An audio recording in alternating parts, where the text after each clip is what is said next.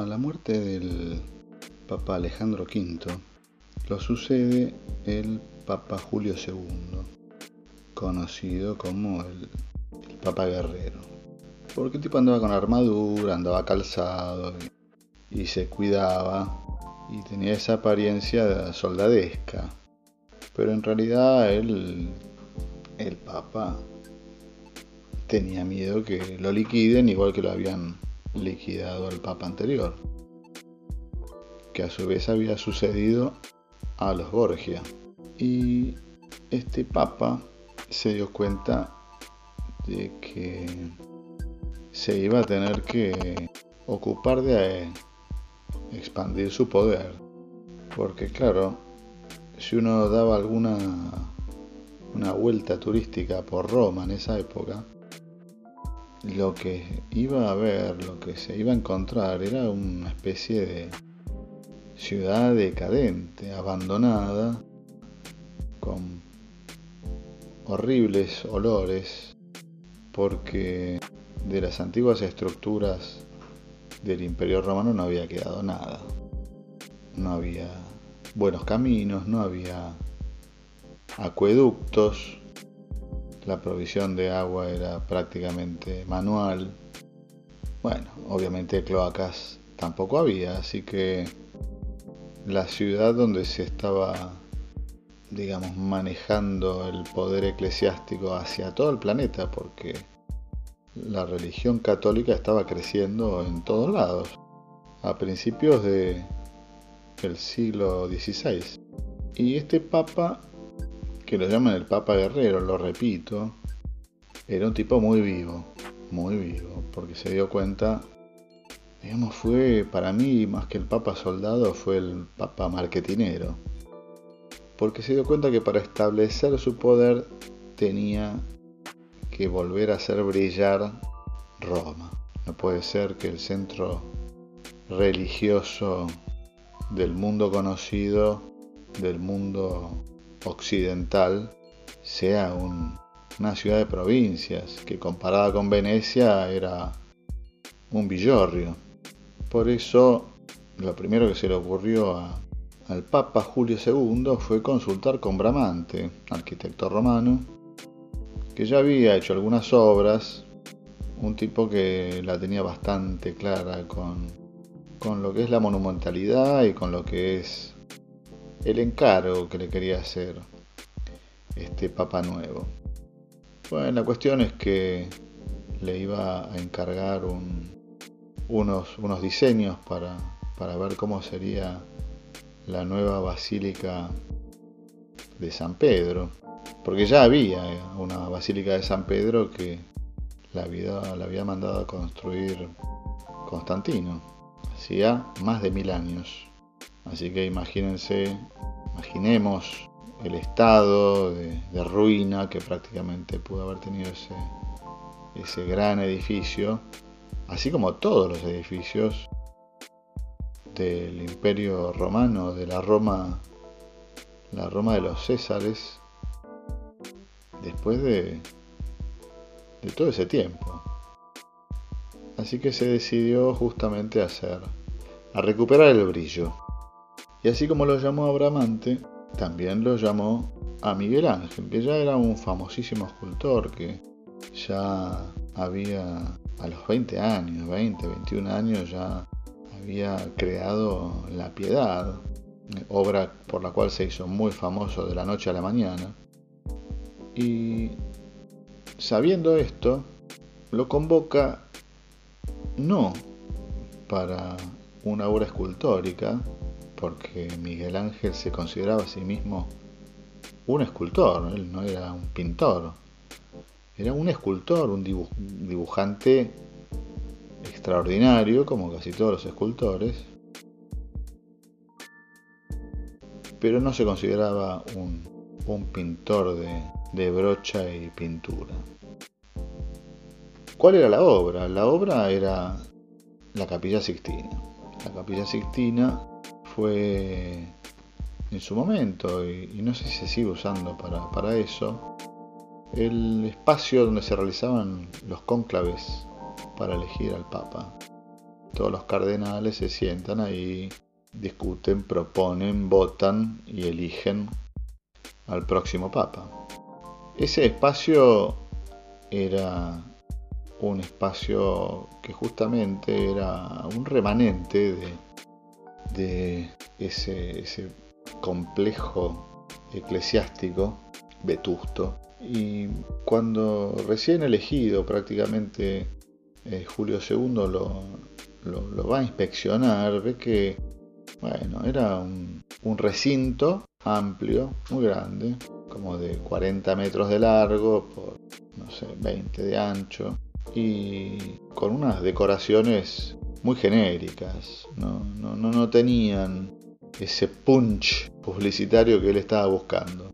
La techumbre estaba decorada con, con un, un recurso que era bastante común en la época, que era, bueno, tener un cielo azul con estrellas doradas, que estaba muy visto. Él, él estaba buscando otra cosa, no, no, no, no, no quería repetir y quería justamente establecer su poder de una manera visualmente contundente. Entonces lo, llama a, a, Miguel Ángel y le propone que pinte eh, los cielos rasos ¿no? a él. Y le digo, bueno, está bien, yo acepto, no, no, no, no es que estaba muy bien pago, ¿no? Se aceptaba porque la paga era bastante generosa. Y Miguel Ángel opta por trabajar con los mejores albañiles de la época, pintores de la época, y se la pasó unos meses haciendo pruebas con, bueno, eh, pigmentos, eh, con lo, que le recomendaban estos pintores albañiles. La cuestión es que de las primeras, los primeros ensayos, las primeras pruebas se caían a pedazos y, y los sacó a patadas, como era el estilo de, de Miguel Ángel. Así que tuvo muchos problemas para arrancar la obra. Él, su lugar de trabajo estaba suspendido a, más de, de 20, 20 y pico metros de altura. Muy complicado en la logística para subir y bajar de esa altura. Pensemos que estamos en el año 1506 y bueno, el ingenio de, Miguel Ángel rindió sus frutos, armó un sistema de andamios flotantes que los iba corriendo a medida que iba avanzando su obra. La cuestión es que, bueno, él, después de, despedir a ese equipo de, albañiles, pintores, empezó a trabajar con solamente dos asistentes, dos asistentes que, que le alcanzaban los materiales, le limpiaban los pinceles, ese tipo de asistentes, ¿no? Y el resultado está a la vista, más de 500 años después podemos seguir viendo lo que Miguel Ángel solo logró en cuatro años nada más. Son más de 120 paños en las cuales Miguel Ángel, a pedido del Papa Julio II, representa las escenas del Viejo Testamento, desde la creación hasta el Apocalipsis. Hubo entre medio un montón de, problemas, porque bueno, el Papa necesitaba que eso se termine pronto, ¿viste? Y la cosa iba muy rápido, demasiado rápido, pero para el Papa era lento, como pasa por lo general con todos los encargos. Voy a tomar un poquito. Como pasa con todos los encargos. Un día el Papa se mandó por, por las escaleras, subió por los andamios y prepotentemente tratando de apurar a, a Miguel Ángel, lo único que logró es que Miguel Ángel le tirara unas maderas desde arriba para sacárselo de encima, porque bueno, no tenía mucha paciencia y aparte ya estaba recontrapodrido porque ya hacía tres años y medio que estaba trabajando diariamente, muchísimas horas por día, en una situación, en una posición rarísima porque parado mirando para arriba y pintando todos los días del año, durante cuatro años, durante 16 horas. Apenas paraba para dormir, tan es así que ni se cambiaba de ropa, eh, con tal de terminar lo antes posible. Ya estaba muy cansado del encargo, muy cansado del Papa y bastante repodrido con, con el tema, porque, insisto con la idea, él no se consideraba pintor, o sea que lo que él estaba haciendo era un trabajo marginal que lo distraía de su trabajo principal, que era esculpir. ¿A dónde vamos con esto? Miguel Ángel, solo, con dos asistentes, pintó en tres años y medio, un poco más tal vez, no llegaba a cuatro años, uno, una de las grandes maravillas del arte de la humanidad. Esto nos trae a, al momento en que vivimos hoy en el arte contemporáneo, ¿no? Porque si yo digo Carlson and Company o si yo digo Arnold Metalligent, uno qué piensa y piensa, bueno, no sé, si uno va a la página web de Arnold Metalligent va a ver que es una empresa alemana de altísima precisión que entre sus rubros se dedica a la, industria naval de lujo, yates personales, yates particulares, privados. Eh, se dedica a, a la industria de la construcción y tiene un rubro que llama la atención que es arte. Esta empresa trabaja solamente lo que es metal, ¿no? Y cuando uno entra a, a la página web y, elige mirar a ver qué, qué es eh, arte en lo que ellos, lo que ellos trabajan, va a ver que tiene clientes como Jeff Koons. Todos conocemos a Jeff Koons, es, digamos, el artista más caro, vivo, eh, que haya vendido una obra en una casa de remates por 93 millones de dólares. Se vendió hace unos años eh, uno de, y digo uno de, uno de sus conejos de acero inoxidable. Esos conejos inflables, Silver Bunny. Claro, a mí me tocó ver en la tapa de la revista Art News 91, creo que era una tapa de fondo azul y estaba el, el conejito que a mí me había volado la cabeza porque la manufactura... Yo pensé que era un globo, no pensé que pesaba 500 kilos. En la tapa vi que, que, parecía un globo y bueno, cuando leí la nota de, este trabajo de, Jeff Koons, dije, wow, qué genial esto, qué genial este tipo, la manufactura. Yo, claro, bueno, tenía 25 años y, siempre este tipo de cosas me atrajeron muchísimo. Leyendo el artículo me entero que es, claro, de acero, macizo, que pesaba tanto. Pero bueno, nunca imaginé que... Yo me imaginaba que, que Jeff Koons sería como... Bueno, no es que eh, pudiera pensar otra cosa, no tenía, eh, no tenía el campo visual para pensar otra cosa. Sé que lo había hecho él, como Brancusi. Una obra, del conejito, que no estaba muy lejos de, de esos trabajos en bronce de Brancusi, pulidos por él mismo. La nena sofisticada, ¿se acuerdan? Ese, ese trabajo muy emblemático de él. Pero bueno, viviendo afuera tantos años, me encontré con la obra de Jeff Koons en, muchas muestras. Y recuerdo la vez que se mostró aquella, aquella serie de... No me acuerdo cómo se llamaba, pero una serie que él había hecho con la que era entonces su esposa, eh, Jonas Staller, más conocida como La Chicholina, una actriz porno hermosa, con la que Kunz se había casado y había registrado, digamos, eh, la concreción de el matrimonio de ellos fotográficamente y habían creado esculturas también en porcelana, en vidrio. Y ahí, en esa muestra que fue en el Helmhaus de Zurich, me enteré de la existencia de el maestro artesano Pino Signoretto. Pino Signoretto es uno de los tantos maestros que hay en, en Murano, cerca de, cerca de Venecia que soplan el vidrio de una manera que consigue resultados increíbles. Y en esa muestra estaba también una, una versión, entendí después, una versión de ese, esa escultura o ese objeto, no sé cómo llamarlo, siendo de vidrio, eh, que está Michael Jackson con el mono que tenía con el chimpancé Bubbles.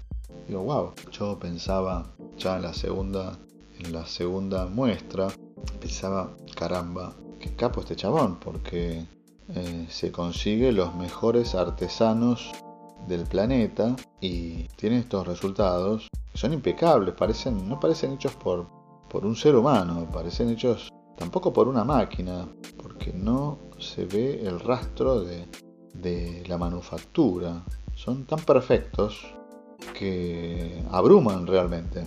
Y ahí entra, en esa época también, año 2001 creo que fue. No, no, fue anterior, fue anterior. A principios de, los 90 también.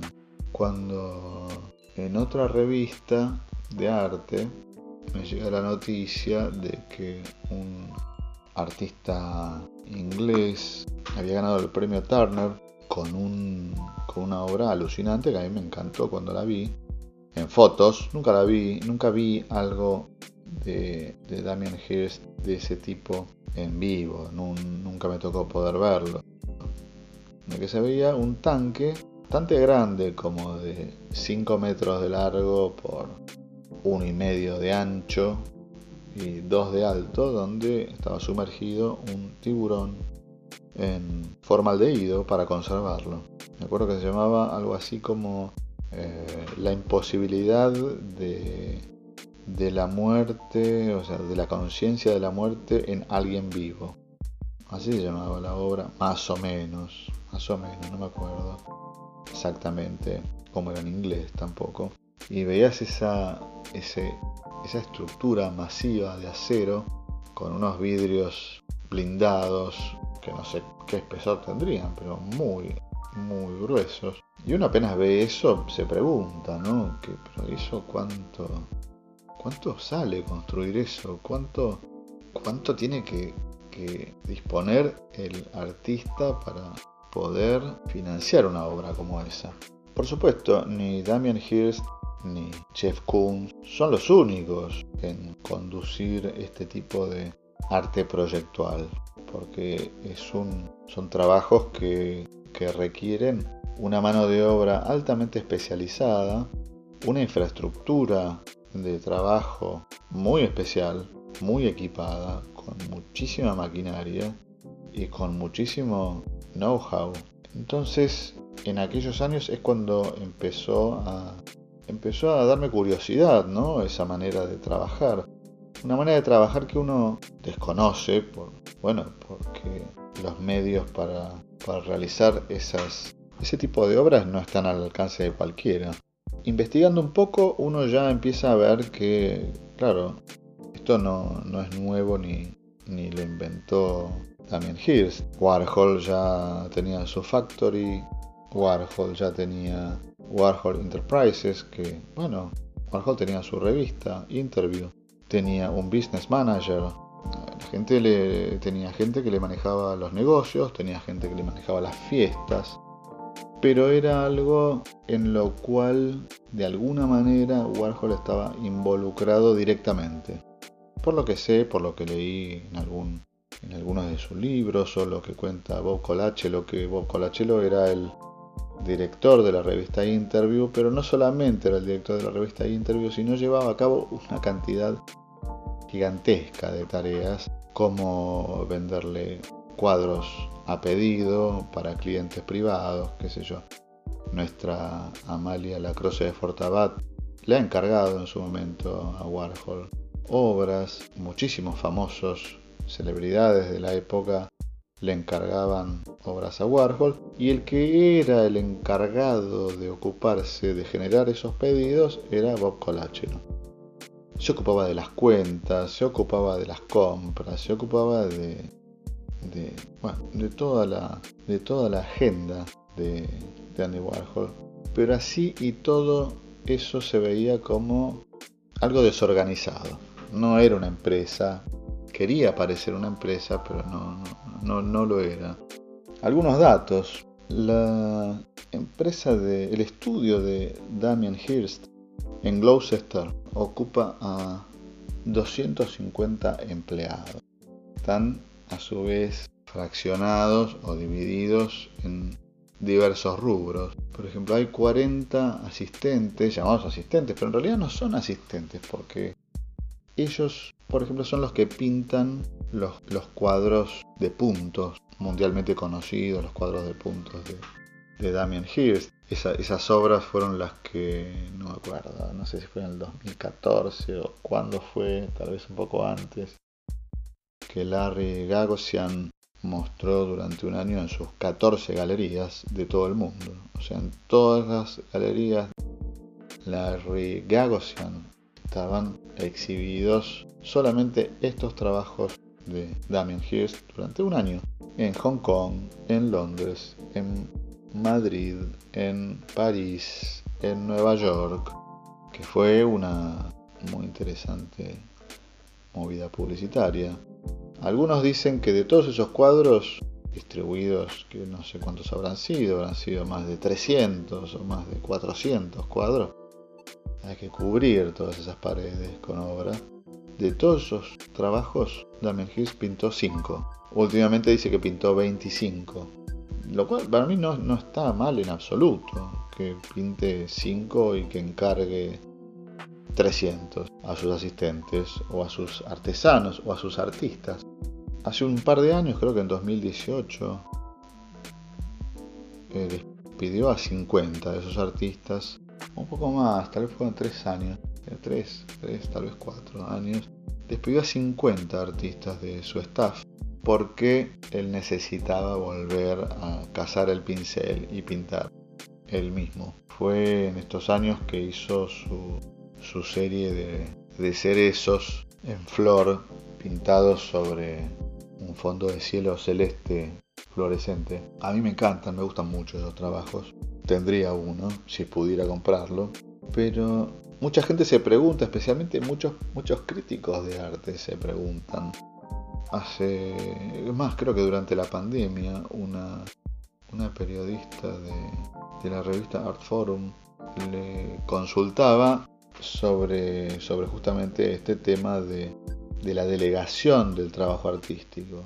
Y él, Damien Hirst, se defendía diciendo, bueno, bueno, pero pensemos que, que un arquitecto diseña un, un, edificio y nadie le reclama que no lo construya él mismo.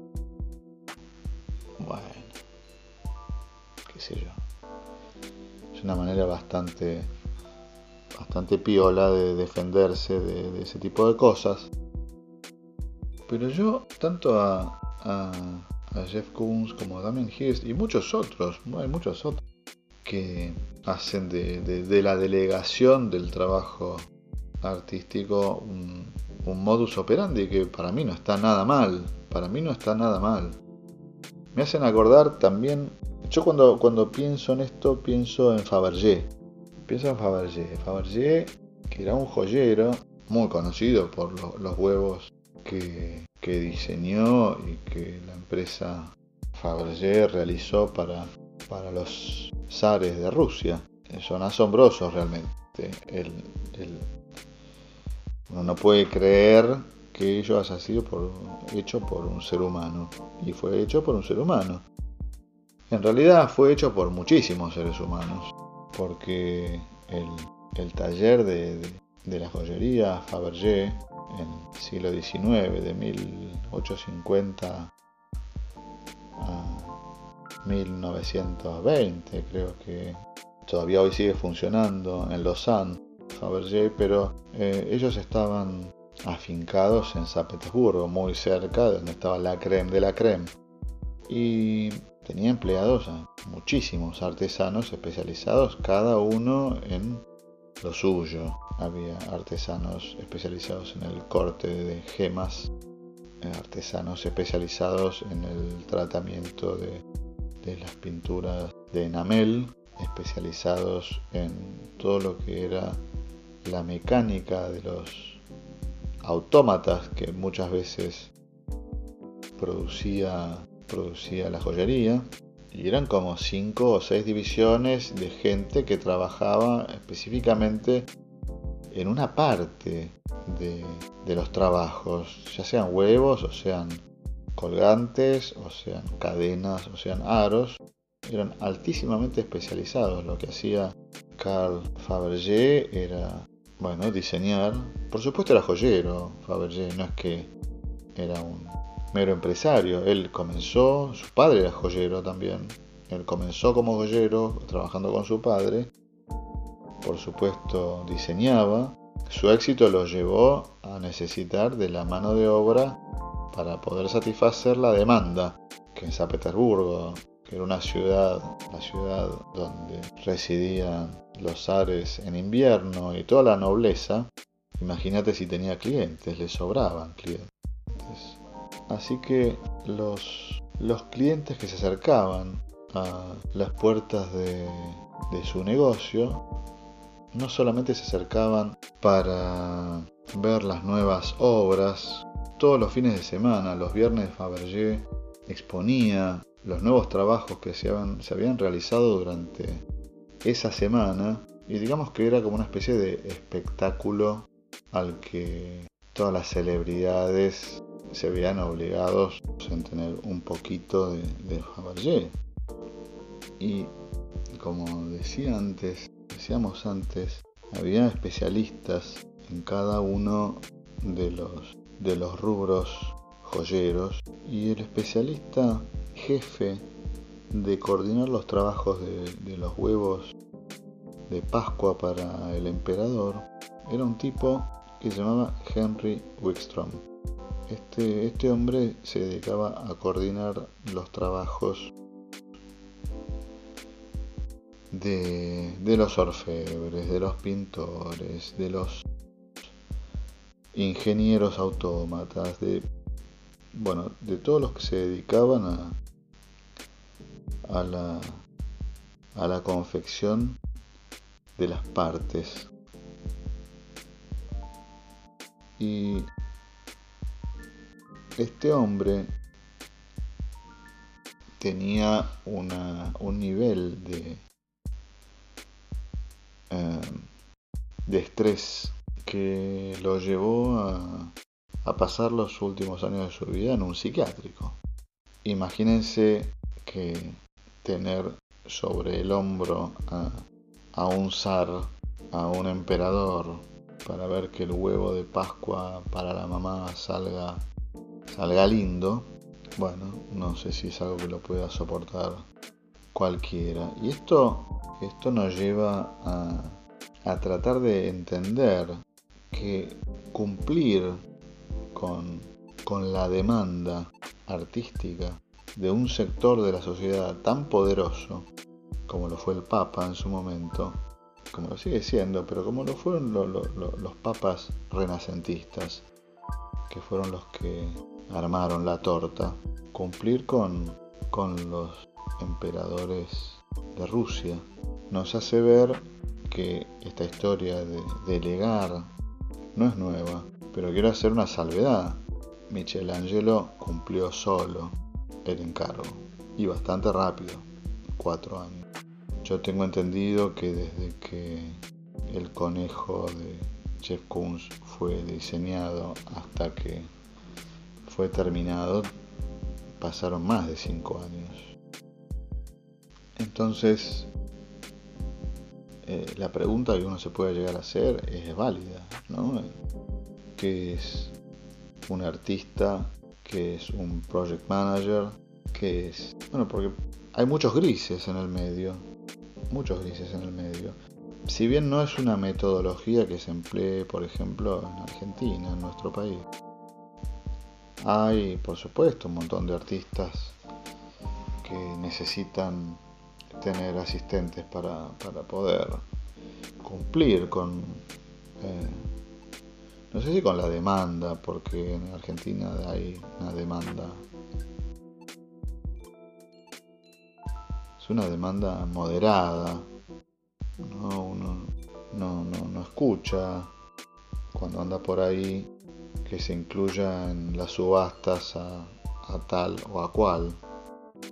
pero sí es válido meditar sobre lo que es la, manufactura, la manufactura encargada a, artesanos o a, empresas que hasta en su momento eh, generó ideas de negocios como la que mencionábamos al, principio o no sé si la llegamos a mencionar pero cuando Kles Oldenburg recibió este, la aprobación de su, proyecto, ¿se acuerdan? Ese sello gigantesco que una empresa petrolera le, le compró a Oldenburg.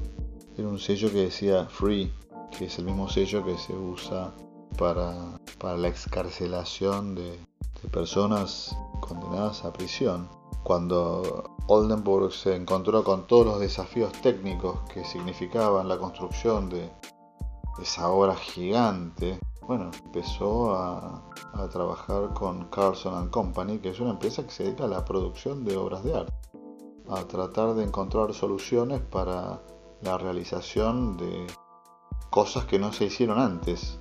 Nunca se había hecho algo, una estructura tan grande como esa, que bueno, por supuesto tiene sus complejidades.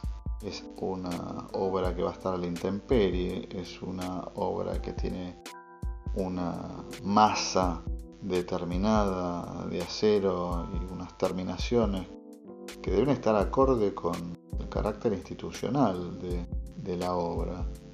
Hablando de carácter institucional, el otro día eh, veía una muestra de, en video, ¿no? no la vi personalmente, lamentablemente, de Ai Weiwei, una muestra de hace unos años en la galería de Jeffrey Deitch en, en California, en el cual bueno, había una instalación que se, que se iba a realizar con unas banquetas de madera que se habían recogido, no sé cuántas eran, pero no sé, 5.000, 6.000 banquetas, las estructuras que arma él, muy lindas, y había además de la, de la instalación, una muestra, una serie de trabajos que creo que se llamaba Zodíaco, Zodiac o algo así.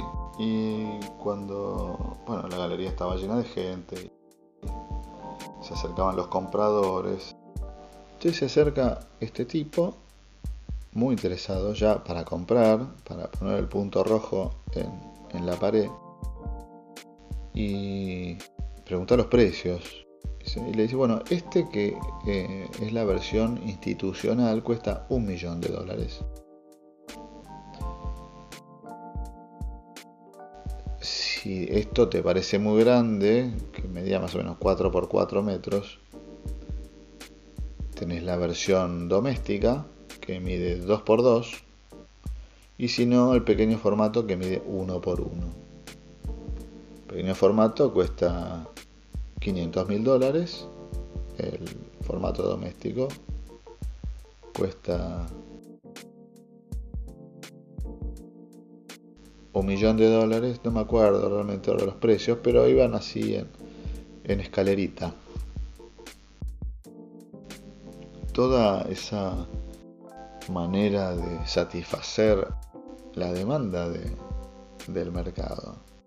Yo creo que es natural, no, no hay manera de sustraerse a la demanda del mercado cuando un artista tiene un nombre, una reputación y una exigencia en cuanto a la calidad del producto que está vendiendo.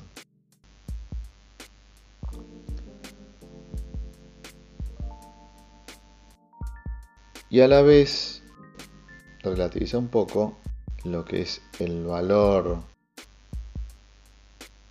del arte o, la caracterización de lo que es un artista, porque si Miguel Ángel solo en cuatro años pintó los frescos de, de la capilla Sixtina solo, y eso es, digamos, lo que es un artista clásico, en lo que es el arte, el arte contemporáneo sería sería otra cosa más bien, más, más cercano a lo que era Fabergé, tal vez el artista empresario, el, el artista manager, que en publicidad también se ve, ¿no? Porque en el, en el mundo publicitario, que creo que del que provienen muchos, por ejemplo Warhol, creo que también Hirst también proviene del mundo publicitario, es muy común que un, director de arte haga un par de garabatos en un papel y se los pase a su junior o, o se los pase a su asistente y bueno, como es responsable de tres o cuatro o cinco clientes a la vez que necesitan el trabajo para ayer, no le queda otra que delegar. Y para poder hacer eso, detalle muy interesante, a mí me resultó interesante, que es que para poder satisfacer esa, esa demanda hay que hacer concesiones de todo tipo. Hay que hacer concesiones de todo tipo. Concesiones hay que hacer siempre en el mundo de, del comercio, en el mundo... Y el arte no se escapa a eso. Uno cree, por ejemplo, que los grandes capos de, eh, las casas de subastas como, como Christie's, o como Sotheby's o como Phillips están más allá de eso, pero hace poco escuché una anécdota muy interesante, muy sorprendente, que es que en el año 2000, a principios de los 2000, un eh, coleccionista japonés se pone en contacto con el representante en Japón de, de Sotheby's. Esto lo cuenta Mark Porter, ¿eh? que es el, el, gerente de arte contemporáneo global de, de Christie's. Y lo cuenta también Brooke Lampley, que es, ocupa el mismo puesto pero en Sotheby's. Contacta a las dos casas de remates y bueno, no es que era un tipo que no conocía esa casa de remate, era un cliente habitual. Era un tipo que compraba y vendía Christie's en Sotheby's asiduamente. La cuestión es que después de que tipo lo llama a la semana por teléfono a cada uno y les dice, miren, yo todavía sigo sin decidirme, así que el ganador entre ustedes dos va a ser el que en un desafío de piedra, papel y tijera gane. En un desafío de piedra, papel y tijera. Imagínense dos tipos sentados en una mesa, uno frente a otro, dos managers, dos tipos de 35, 40, 50 o 60 años, jugando piedra, papel y tijera porque un millonario japonés dice que no se puede decidir con cuál empresa quiere trabajar. Este fue la edición número 2 del podcast de riesgo. Espero que les haya resultado interesante y seguimos tal vez la semana que viene tomando algo, brindando y así que acá me despido.